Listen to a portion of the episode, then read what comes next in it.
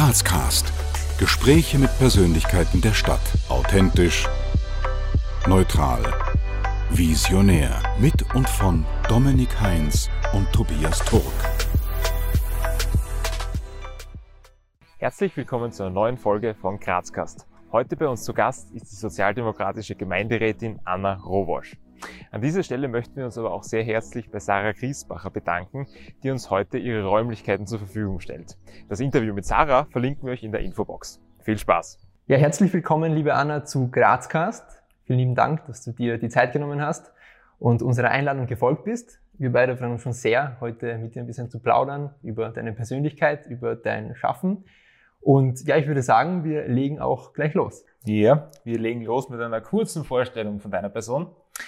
Anna Robosch ist Gemeinderätin und Grafikdesignerin. Die 26-Jährige ist seit 2015 in der Politik und aktuell stellvertretende Vorsitzende der Sozialistischen Jugend Graz und Vorstandsmitglied der SJ Steiermark, wo sie seit 2016 zudem auch als Frauensprecherin fungiert. Als SPÖ-Gemeinderätin sind ihre Bereiche Frauen, Jugend, Kultur, Tierschutz und noch einige weitere. Ihre politische Botschaft, die Stadt gehört uns allen und sie muss auch für uns alle gleich, gerecht und solidarisch funktionieren. Liebe Anna, was treibt dich an, derart politisch aktiv zu sein? Vor allem auch auf den sozialen Medien, wie wir festgestellt haben. Mich treibt an, dass Politik ein Thema ist, das mich nicht loslässt.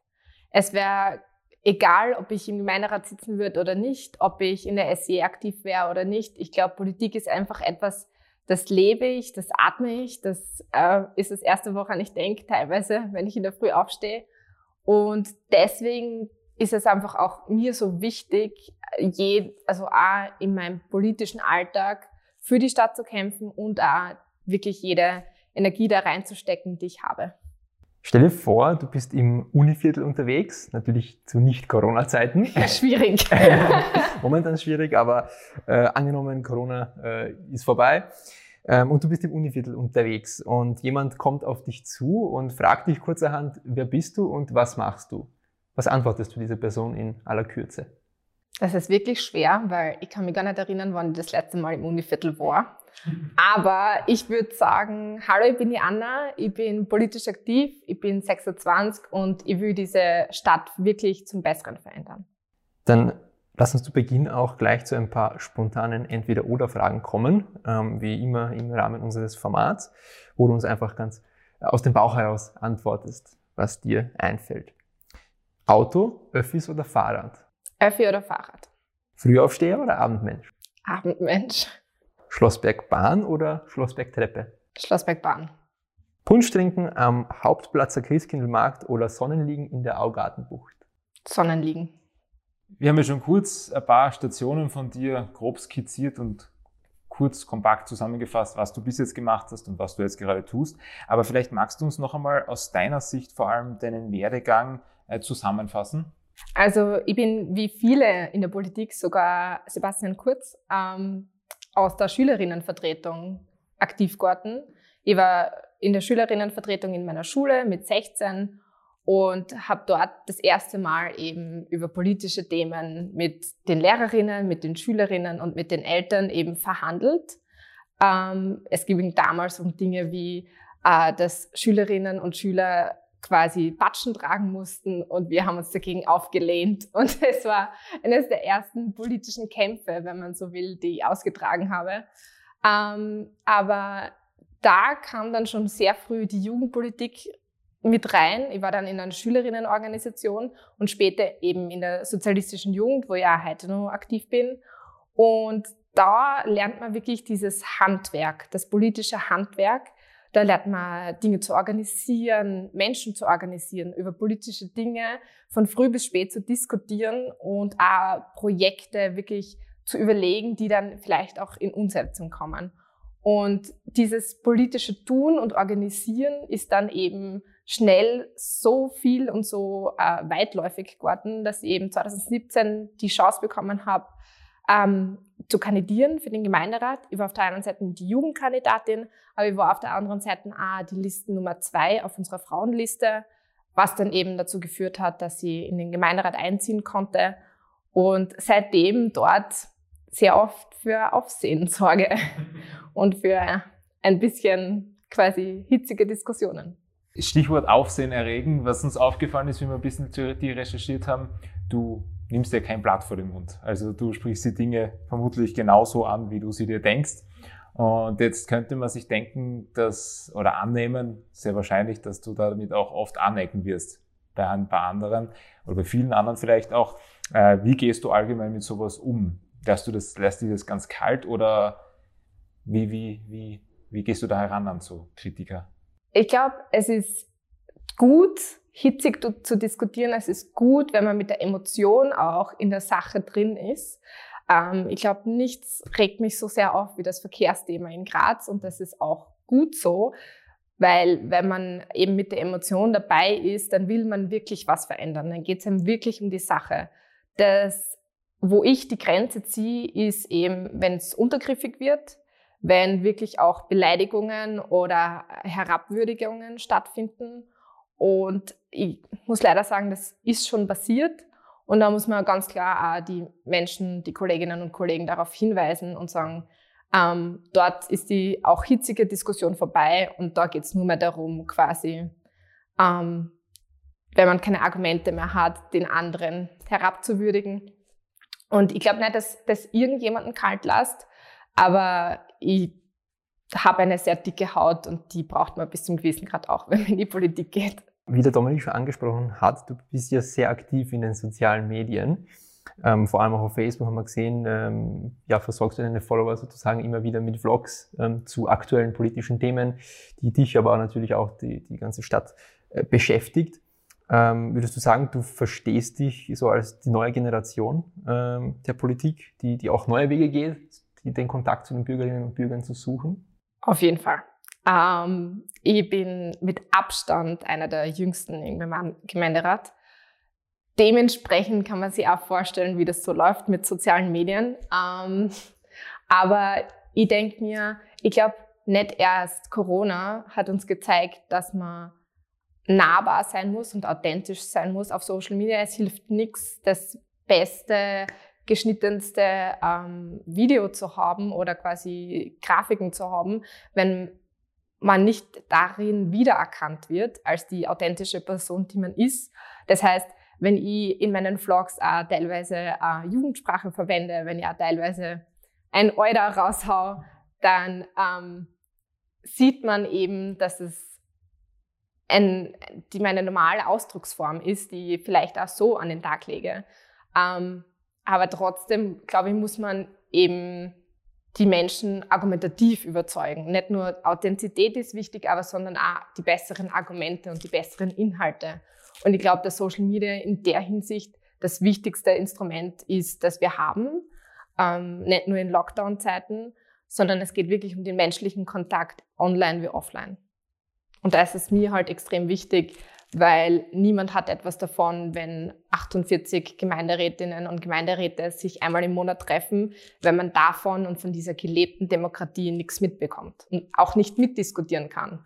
Und ich glaube, mitdiskutieren ist das, was auch Social Media mega einfach macht. Das heißt, du schaffst auf Social Media auch äh, selbst eine Art Plattform, wo du auch mit Leuten, mit Bürgerinnen, mit Bürgern diskutieren würdest über Themen. Das heißt, wenn man bei dir jetzt zum Beispiel beim Vlog einen Kommentar setzt, kann man damit rechnen, dass du auch aktiv in der Diskussion einsteigen würdest. Auf jeden Fall. Also ähm, ich, es gibt wenig Kommentare, die ich nicht lese und auf die ich nicht auch wirklich antworte. Ähm, leider kommt es auch da, wir kennen das alle, zu sehr, sehr tiefen Untergriffen äh, in den Kommentaren und da werde ich dann auch nicht weiter drauf einsteigen. Aber jede sachliche Diskussion, zum Beispiel zum Verkehrsthema, was gerade sehr, sehr aktuell ist in Graz, ähm, bin ich die Erste, die in die Diskussion einsteigt und auch die Letzte, die irgendwie um 22 Uhr dann noch Kommentare schreibt.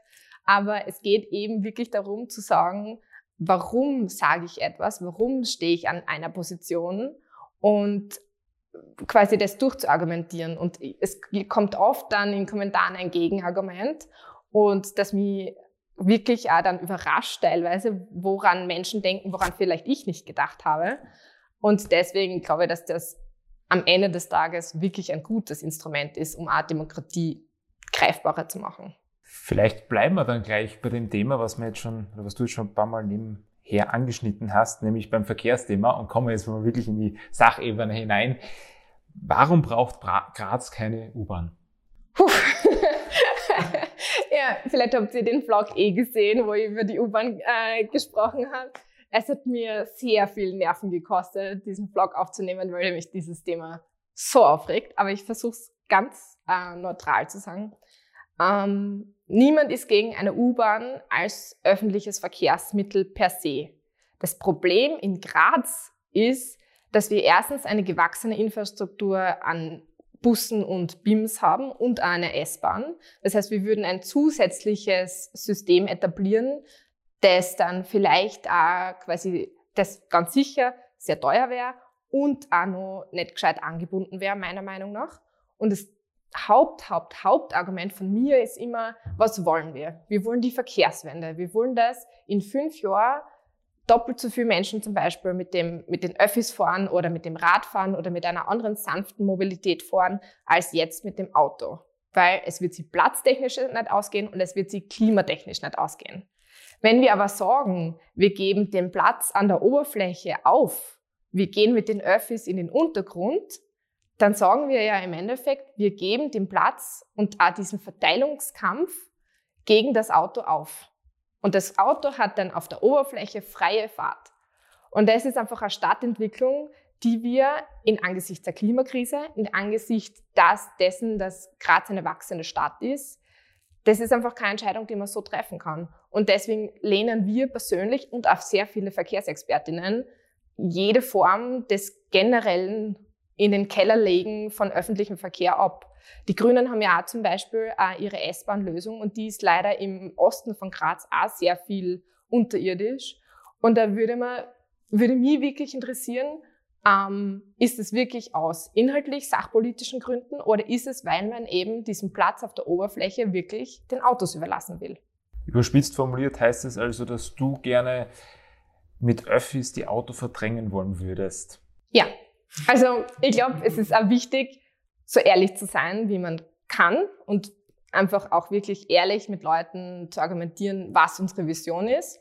Aber ich würde es nicht verdrängen nennen. Ich würde sagen, der öffentliche Verkehr und der Radverkehr muss so bequem, schnell und gut ähm, quasi gut ausgestattet sein, dass man gern umsteigt, dass es kein Zwang ist, sondern dass man gern umsteigt. Weil ehrlicherweise, ich glaube, ich kenne niemanden, der in der Früh in seinem Auto sitzt und gern im Stau steht und gern sie denkt so, na super, ich habe jetzt eine Dreiviertelstunde in die Stadt braucht für eine Strecke, für die man 15 Minuten brauchen könnte.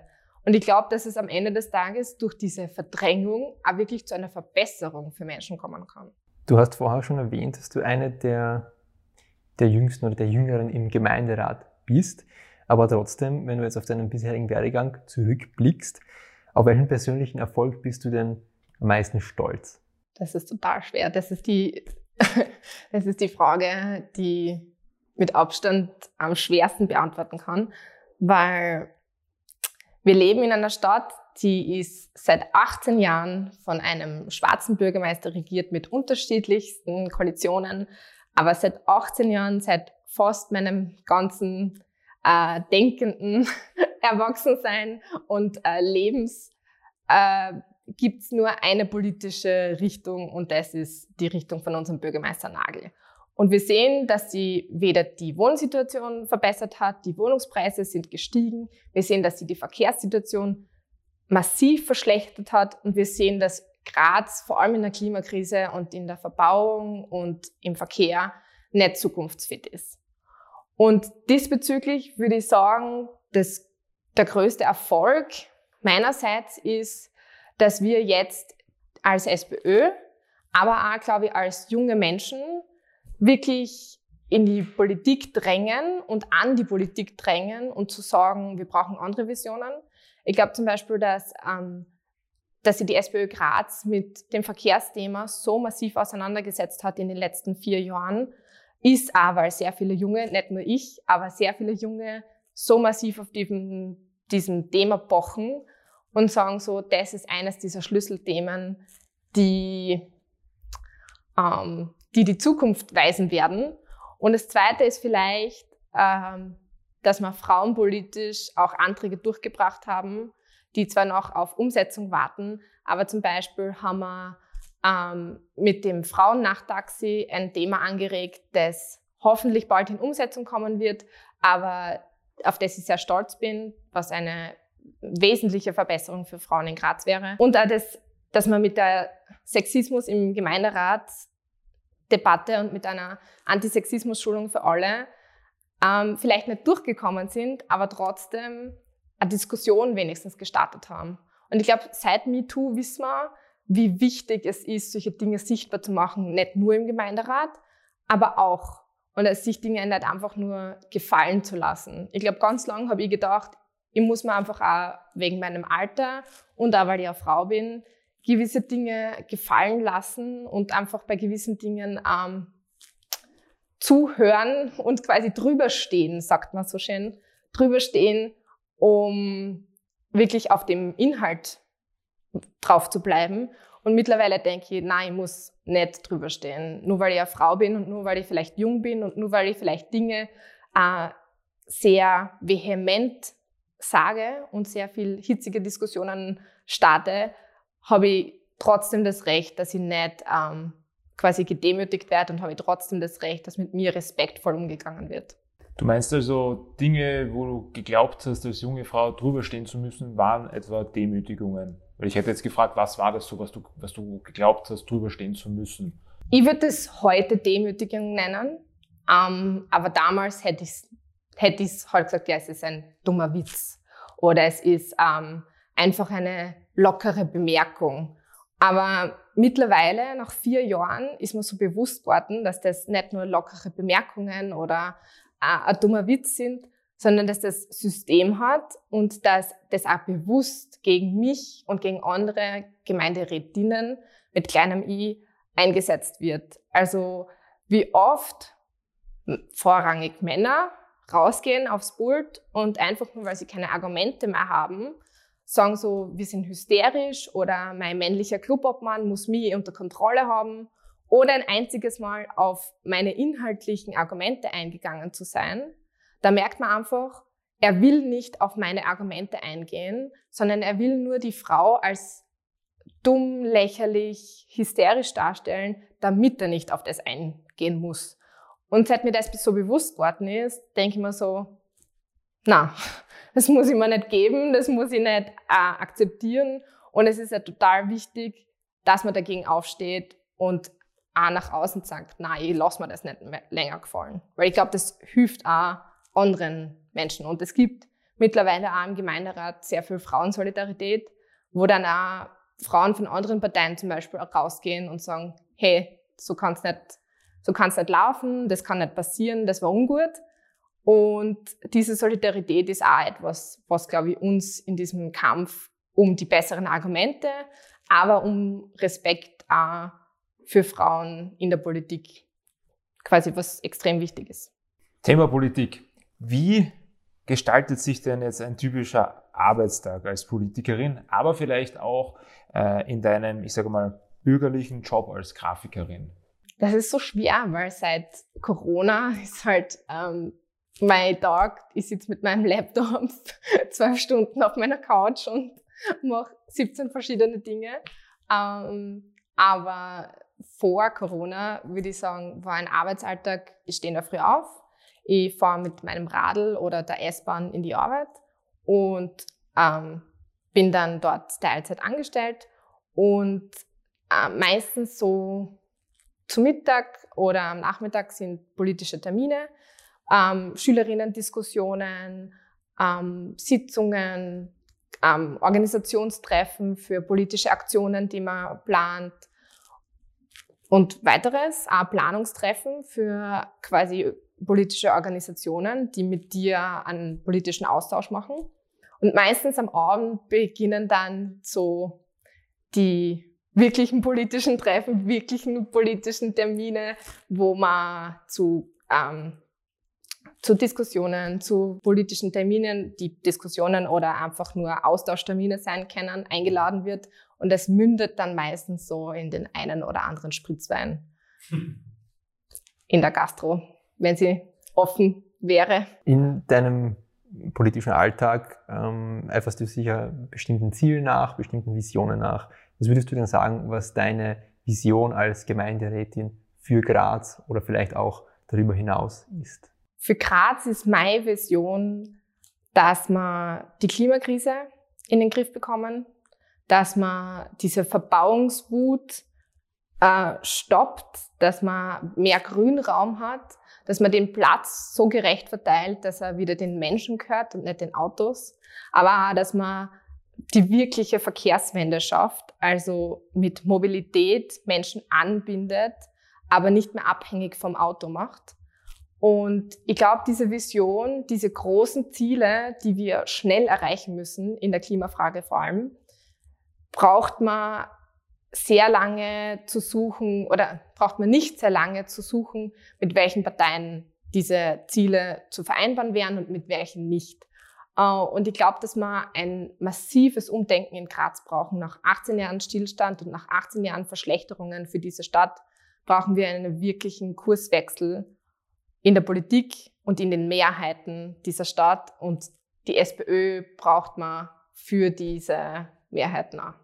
Was entgegnest du Kritikern oder kritischen Stimmen, die behaupten, dass jetzt, weil der Feminismus für dich ein zentraler Punkt ist, dass jetzt Feministinnen einfach lästig alles Etablierte verändern wollen und ja, simpel gesagt, einfach immer nur auf den Binnen-I auf das Binnen-I beharren und ja, eh so in dieser Art darüber reden. Was würdest du solchen Leuten entgegnen?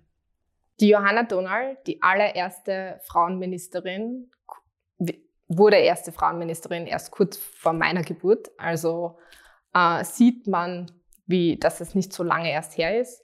Hat einmal gesagt, die Vision des Feminismus ist nicht eine weibliche Zukunft, es ist eine menschliche Zukunft, ohne Rollenzwänge, ohne Gewaltverhältnisse, ohne diese Machtverhältnisse, die wir haben.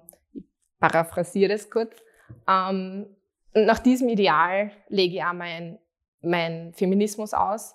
Wir brauchen eine, ganz sicher eine Veränderung auch in unserem System, weil unser System ist grundlegend ungerecht. Wenn man 51 Prozent der Bevölkerung unterdrückt, ausbeutet, zwar beklatscht, aber nicht ihnen auch quasi die finanzielle Wertschätzung gibt, die ihnen zusteht, dann ist etwas mit diesem, diesem System inhärent falsch. Und das Binnen-I zum Beispiel ist wichtig. Es ist auch wichtig ähm, zu gendern, weil Sprache Bewusstsein schafft. Aber Bewusstsein alleine für das Problem reicht nicht. Und ich glaube, das merkt man auch jetzt gerade in der Krise. Wir reden seit einem Jahr über diese Heldinnen der Krise. Aber am Anfang hat man geklatscht, jetzt klatscht man nicht mehr. Und nach dieser Krise wird sich zeigen, ob diese Heldinnen wirklich auch was davon gehabt haben, dass sie diese Krise und die Hauptlast dieser Krise gemeistert haben und dass sie diese Hauptlast getragen haben oder ob man eben wieder auf sie vergisst, wie wir so oft auf sie vergessen haben. Weil Frauen haben auch schon vor der Krise die meiste unbezahlte Arbeit im Haushalt, bei den Kindern, bei den pflegenden Angehörigen gehabt. Frauen haben auch schon vor der Krise, also ungerecht verdient, haben in schlecht bezahlten und Teilzeitjobs gearbeitet und verdienen auch in den gleichen Jobs wahrscheinlich sechs Prozent, also nicht wahrscheinlich, ganz sicher sechs Prozent weniger als ihre äh, männlichen, gleichqualifizierten Kollegen. Und da denke ich mir einfach, Feminismus wird so oft reduziert auf so, ähm, so kleine Dinge. Dabei wären es die großen Dinge, auf die wir schon seit 150 Jahren warten. Also würdest du sagen, äh, wenn man das Wort Feminismus hört, dann denken eben vielleicht viele eben an, an eine durch ein Megafon Parolen rufende Aktivistin. Also würdest du sagen, dieses Bild entspricht absolut nicht der Realität? Ich glaube, Feministinnen und vor allem Feministinnen sind so bunt wie alle anderen auch. Es gibt die Aktivistin, die am Montag bei der Demo in das Megafon geschrien hat und das war total super. Ähm, und das war eine die größte Demo zum Beispiel, die wir in Graz zum Frauentag jemals gesehen haben. Aber es gibt auch extrem viele Feministinnen, die tagtäglich gegen Alltagssexismus kämpfen, die tagtäglich darum kämpfen, sich Respekt zu verschaffen und da diese Anerkennung einfordern, von der ich gerade geredet habe. Und ich glaube, es geht darum, wirklich jeden Tag zum Frauenkampftag zu machen und für diese Veränderung zu kämpfen und nicht nur am 8. März. Deswegen denke ich mal so, es braucht diese Megafonschreierinnen, aber es braucht auch die Feministinnen, die wirklich von Tag zu Tag für das einstehen. Wie trägst du in deiner Rolle als Politikerin dazu bei, die unterschiedlichen Facetten unserer Stadt mitzuformen? Indem ich sehr viel ähm, Kontakt zu den Menschen in Graz suche. Ich glaube, wir als Sozialdemokratie haben nicht die großen Spenderinnen hinter uns, haben nicht die großen Konzerne hinter uns. Unsere Kraft ist in unserer Organisationskraft und in der Kraft der Menschen, die wir mit unseren Ideen begeistern.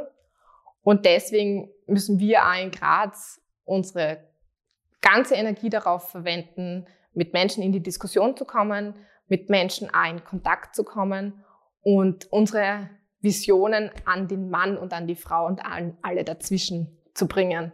Und deswegen denke ich mal, es geht darum, nicht irgendwem etwas aufzudrücken, sondern es geht wirklich massiv darum, die Zukunftsfragen dieser Stadt auszuverhandeln. Jeden Tag. Und wenn wir das nicht ausverhandeln, dann werden wir als Stadt Graz wirklich auch und vor allem die Bürgerinnen und Bürger die sein, die die, die Kosten zu tragen haben, weil wir wissen, dass es wird eine Klimaerwärmung geben. Die Frage ist nun, wie viel Grad und was bedeutet dann das für eine Stadt, die zum größten Teil zu betoniert ist? Was bedeutet das für eine Stadt, die ähm, eigentlich jetzt weniger Öffis hat, als in den 50ern BIMS gehabt hat? Und da denke ich mir so, da geht es ja wirklich darum, mit diesen Menschen zu reden. Und ich glaube wirklich, dass wir für viele Dinge derzeit zwar im Gemeinderat keine Mehrheit haben, aber für viele Dinge hätten wir in der Bevölkerung eine Mehrheit. Was wären denn solche Dinge, ähm, Bette, du glaubst, dass ihr in der Bevölkerung eine Mehrheit hättet, die jetzt das Thema ja, Umweltschutz oder Klimakrise ähm, betreffen? Oder was wären so, so Vorschläge, die ihr bieten würdet oder du vorschlagen würdest, um einfach in Graz äh, ja, eine Trendwende, um sozusagen vielleicht einzuleiten? Ich glaube, das Hauptthema ist wirklich der Verkehr. Ich glaube wirklich, dass da draußen sehr viele Menschen rumlaufen, die wirklich wissen, dass in den letzten Jahren nichts weitergegangen ist, dass wir auf die einfachsten Dinge seit 20 Jahren warten. Also im Gemeinderat fällt oft der Satz, ja, über die Innenstadtentflechtung, also dass nicht alle BIMs durch die Herrengasse fahren, sondern auch eine Ersatzlinie vorhanden ist, über das wird schon seit 25 Jahren, also seit fast länger als ich auf dieser Welt bin, diskutiert. Und ich frage mich dann jedes Mal, warum gibt es das noch nicht? Und ich glaube auch, dass sehr viele Menschen ähm, in Graz sich fragen, warum gibt es das noch nicht, wenn ihr so lange darüber diskutiert? Genau das Gleiche mit der Nordwestlinie und der Südwestlinie. Warum gibt es die noch nicht, wenn schon so lange darüber diskutiert wird? Und wir haben ein Verkehrskonzept auf den Tisch gelegt, das noch viel weitgehender ist als diese Dinge, über die wir seit 25 Jahren reden. Und mit diesen Inhalten müssen wir jetzt nicht nur in diese Gremien gehen, wo das ausverhandelt wird, sondern auch in, quasi in die Diskussion mit Menschen. Weil ich glaube, dass wirklich vor allem im Öffi-Ausbau und auch im Ausbau vom Radverkehrsnetz mega, mega viele Leute wirklich denken, ja, das hätte ich gern. Die sind vielleicht nicht diejenigen, die an vorderster Front bei der Fridays for Future Demo mitgehen, aber sie sind trotzdem in ihrem eigenen, in ihrer eigenen Lebensrealität so abhängig teilweise vom Auto und so abhängig auch von Öffis, die zurzeit schwierig funktionieren an manchen Stellen in Graz, dass ich mir denke, eine Veränderung vor allem in dem Bereich ist dringend, dringend notwendig und hätte wahrscheinlich eine große Mehrheit. Gut, dann versuchen wir das ganze Gespräch wieder durch ein paar kurze, spontane Fragen aufzulockern. Einfach ganz nach Gefühl aus dem Bauch heraus beantworten. GRK oder Sturm? Sowas von Sturm. also Nordkurve forever. Und wir verlieren jetzt einige Zuseherinnen und Zuhörer. Nein, ähm, Die SPÖ hat beides anzubieten. Wir haben äh, sehr viele GRK-Fans auch bei uns, aber. Aber wir bleiben bei dir, also. Ich bin eingefleischte äh, Sturm-Fan. 80-10 oder 80-20? 80-20. Bier oder Wein? Wein. Aufsteirern oder Grazathlon?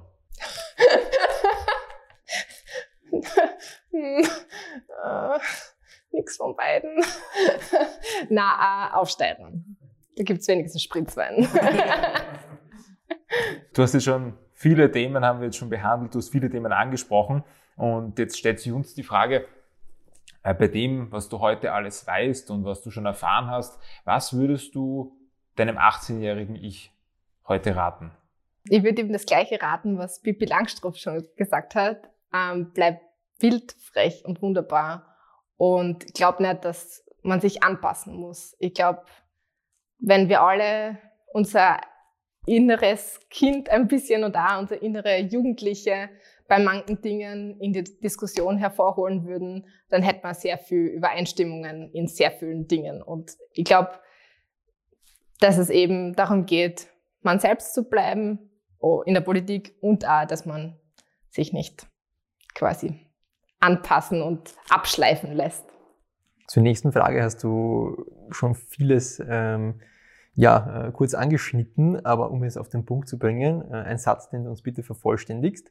In den kommenden Jahren wird es für die Stadt Graz wichtig sein, dass die Verkehrswende wirklich stattfindet. Für dich sind so ein paar Schlagworte, die man, wenn man äh, nach dir recherchiert, Gleichheit, Gerechtigkeit und Solidarität. Und daher jetzt unsere Frage, wie sieht eine Stadt aus, die für alle gleich, gerecht und solidarisch funktioniert? Vielleicht verknüpft mit der, mit der Frage, ist Graz gleich, gerecht und solidarisch funktionierend? Die Antwort ist leider nein. Es gibt einen massiven Unterschied zwischen den linken Murufer und den rechten Murufer in Fragen der Bildung, in Fragen des sozialen Wohnbaus und auch des leistbaren Wohnraums. Es gibt einen massiven Unterschied auch äh, bei den Außenbezirken, wenn es darum geht, ähm, Öffi-Angebote zu haben. Und deswegen glaube ich, dass man die Stadtentwicklung einfach wegdenken muss von Innenstadtbezirken und hindenken muss zu, wir sind alle eine Stadt, egal wo wir wohnen. Wir haben alle die gleichen Chancen verdient und wir haben alle auch ein gutes Leben in Graz verdient. Und dieses gute Leben beginnt bei der Bildung, beginnt beim Wohnraum und beginnt bei dem, wie kann ich mich bewegen in Graz.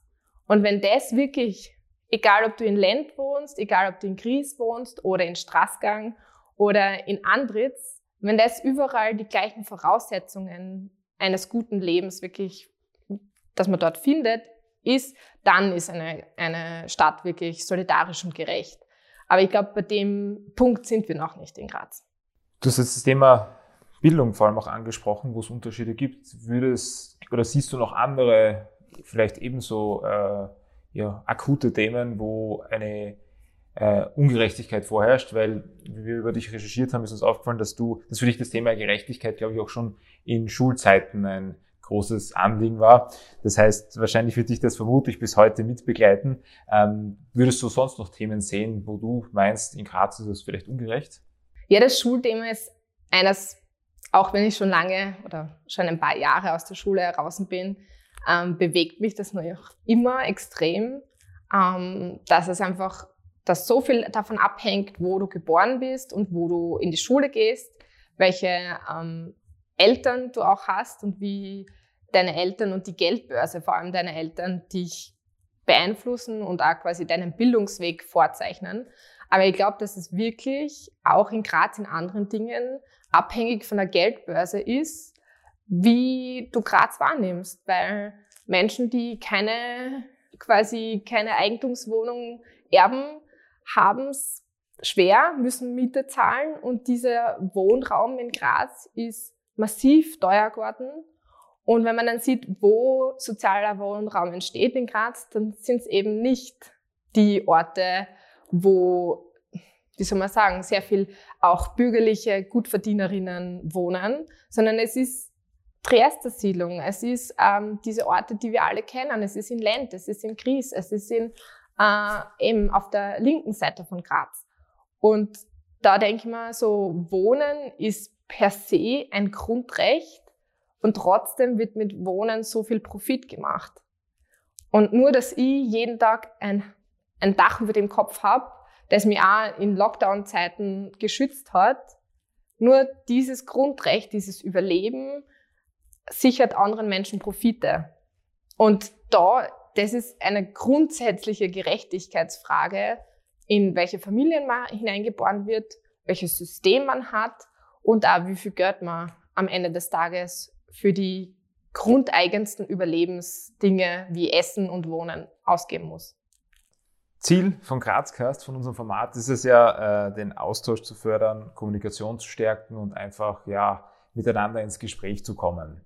Daher die Frage jetzt, wie kommt man mit dir ins Gespräch? Wie stellt man den Kontakt am besten mit dir her? All meine Daten sind im Internet. ich bin erreichbar über WhatsApp. Meine Handynummer ist auch im äh, Internet zu finden. Am besten schreibt man mit mir auf Instagram. Da bin ich am meisten. Aber gerne auch auf Facebook. Also jedes eingeladen, mit mir in die, in die Diskussion um Graz einzusteigen und ist herzlich willkommen, das zu tun. Welche Botschaft möchtest du denn unseren Zuseherinnen und Zuhörern jetzt gegen Ende mitgeben? Dass es in Graz bei der nächsten Wahl, aber auch schon davor in der Verkehrsdebatte wirklich darum geht, wie Graz in der Zukunft ausschauen soll, was wichtig sein soll, ob die Gerechtigkeit und die Solidarität im Vordergrund steht und das viel konkreter auch ausgedrückt, ob es wirklich diese Veränderungen in der Verkehrswende gibt, ob es diese Veränderungen im Wohnbereich und im Bildungsbereich gibt oder ob es sie nicht gibt, ob wir weitere 18 Jahre darauf warten müssen, dass endlich diese Veränderung kommt.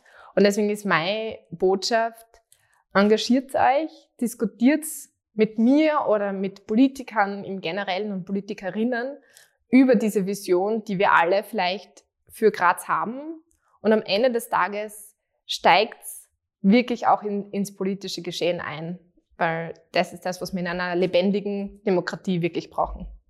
Und dann haben wir zum wirklichen Abschluss noch ein paar offene Sätze, die du uns bitte auch wieder spontan vervollständigst. Und zwar, dein Lieblingsort in Graz ist? Hm, mein Lieblingsort in Graz ist Straßgang. ich bin aufgewachsen und ähm, lebe immer noch in Straßgang und das ist born and raised. Wo ist es in Straßgang besonders schön? Wenn man St. Martin raufgeht und spazieren geht und dann einen Blick über Graz hat, das ist das, was ich gern mache und dort ist es auch sehr schön. Als echter Grazer, als echte Grazerin muss man zumindest einmal im Stadion Liebenau gewesen sein. Am besten in der Nordkurve beim Sturmspiel. Was die meisten Grazer oder Grazerinnen nicht wissen, ist das? Dass es nur extrem wenig ähm, Straßen und Gassen gibt, die nach Frauen benannt worden sind. Und dass die Herrengasse in die Jungferngasse, in die Frauengasse führt. Fun Fact. Deine letzte WhatsApp-Nachricht war? Ich bin gleich da. Das war an mich, ja. okay, vielleicht die Nachricht davor auch noch. Uh, meine letzte davor war,